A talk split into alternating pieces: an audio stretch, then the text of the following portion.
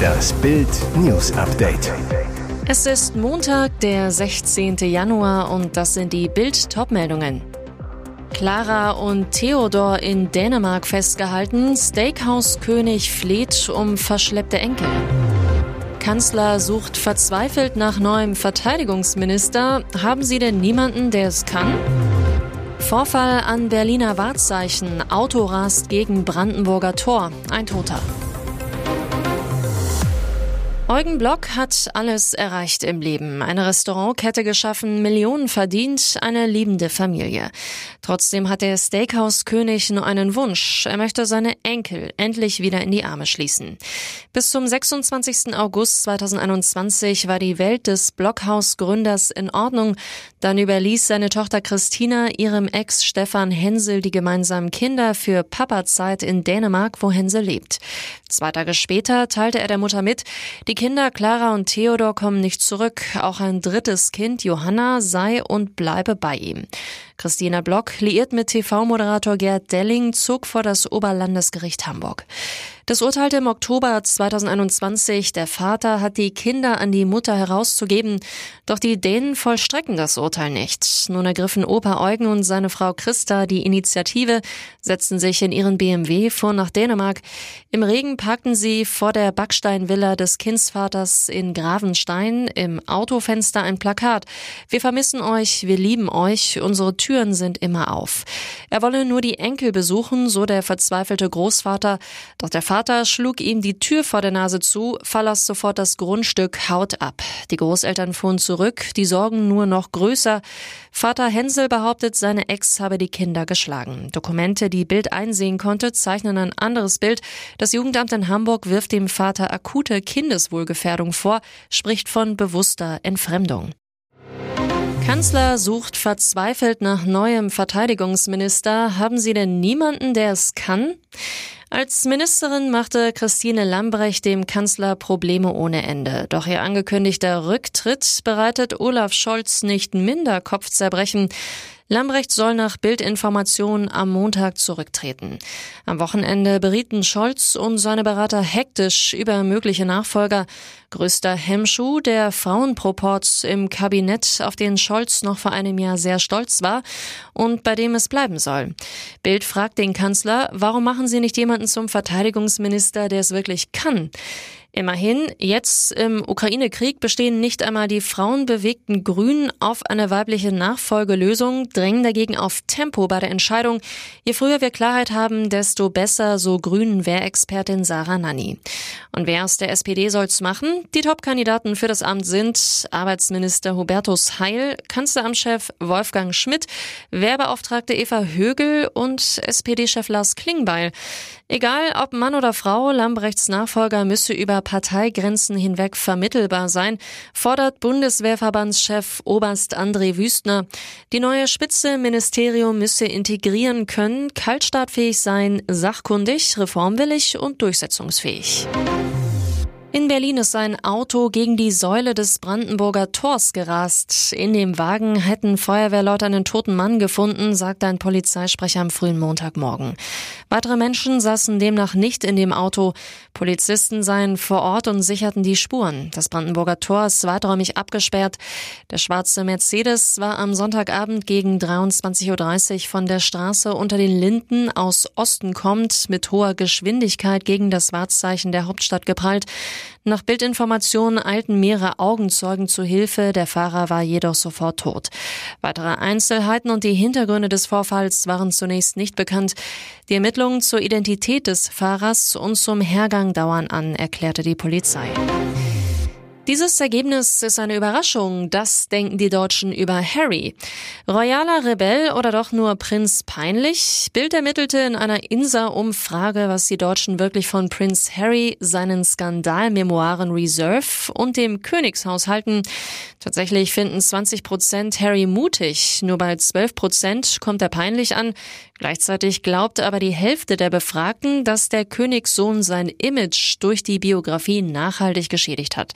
Und auch das Königshaus kommt nicht gut weg. 47 Prozent sind überzeugt, dass es durch Harrys Behauptungen beschädigt wurde. Im Vergleich mit anderen europäischen Monarchien landen die Royals auf dem hintersten Rang.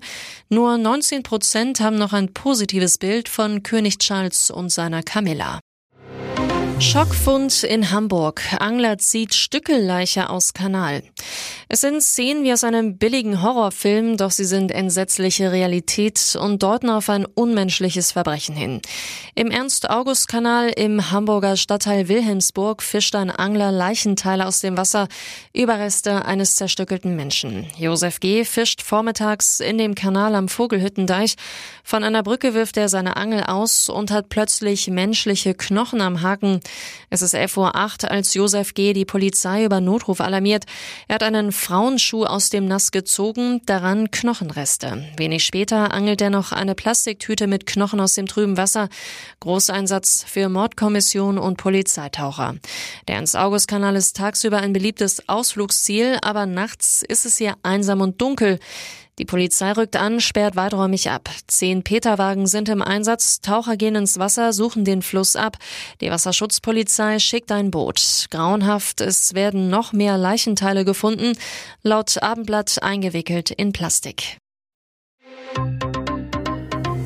Und jetzt weitere wichtige Meldungen des Tages vom Bild Newsdesk. Jahrelang hieß es, mehr Mandate, mehr Politiker, der Blä-Bundestag wuchs und wuchs. Damit ist hoffentlich bald Schluss. Der XXL-Bundestag soll wieder auf sein Normalmaß schrumpfen. Das sieht ein Gesetzentwurf der drei Ampelfraktionen vor. Das bedeutet künftig 598 statt derzeit 736 Abgeordnete. Heißt, alle Fraktionen im Bundestag müssten Einbußen hinnehmen. Durch Überhang- und Ausgleichsmandate war das Parlament immer weiter gewachsen. Der Gesetzentwurf sieht vor, diese abzuschaffen. Das kann zur Folge haben, dass in einem Wahlkreis direkt gewählte Abgeordnete keinen Sitz im Bundestag erhalten werden.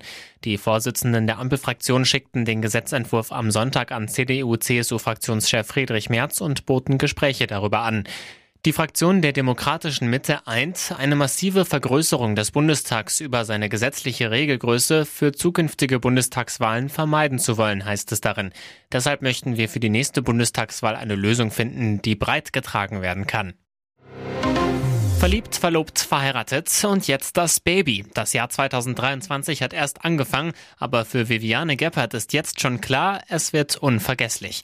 Die Moderatorin ist mit ihrem ersten Kind schwanger. Auf Instagram zeigt sie sich im Badeanzug am türkisblauen Meer und legt liebevoll ihre Hand auf den schon ziemlich sichtbaren Babybauch. Dazu schreibt sie, ich denke, es ist Zeit, unser kleines Geheimnis mit euch zu teilen. 23 bis zur Ewigkeit. Von ihren Kollegen gab es direkt zahlreiche Glückwünsche. Annemarie Carpendale kommentiert, noch mehr Tough Babies, alles, alles Liebe. Laura Von Torra freut sich, oh wie schön. Nikita Thompson schreibt, wie wunderbar, wenn die Liebe siegt. Außerdem gab es etliche Herz-Emojis für die werdende Mama. Viviane Geppert führt unter anderem für ProSieben durch die beiden Boulevardformate Tough und Red, Stars Lifestyle und More. Ihr eigenes Privatleben hält sie überwiegend aus der Öffentlichkeit raus. Bekannt ist nur, dass sie seit rund fünf Jahren mit dem Unternehmer Dusan Svetkovic aus München glücklich ist. Mit dieser Show hat ProSieben nicht gerade eine flotte Sohle aufs Parkett gelegt. Nach nur einer Staffel mottet der Sender sein Format The Masked Dancer schon wieder ein. Das berichtete am Sonntag der Branchendienst DWDL unter Berufung auf ProSieben-Sprecher Christoph Körfer. Eigentlich sollte die Tanzshow auf der Erfolgswelle des TV-Hits The Masked Singer reiten und für ProSieben zu einem ähnlichen Quotenhit werden und anfangs sah auch alles danach aus. Mit 1,8 Millionen Zuschauern und 12,5 Prozent Marktanteil gelang der Einstand. Doch danach ebbte das Interesse ab, bis zuletzt nur noch einstellige Werte erzielt wurden. So bleibt der Musiker und Schauspieler Olli P. der bisher einzige Sieger der Tanzschau. Im Januar 2022 setzte er sich im Affenkostüm gegen sechs andere Teilnehmer durch. Unter anderem tanzte der frühere GZSZ-Darsteller gegen die Schauspielerin Wolke Hegenbart und den früheren Boxer Axel Schulz.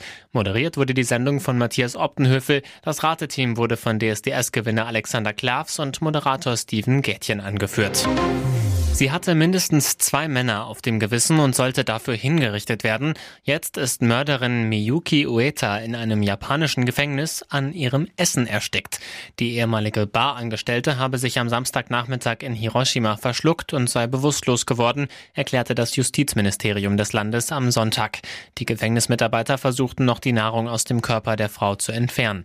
Vergeblich. Zweieinhalb Stunden später wurde Miyuki Ueta offiziell für tot erklärt.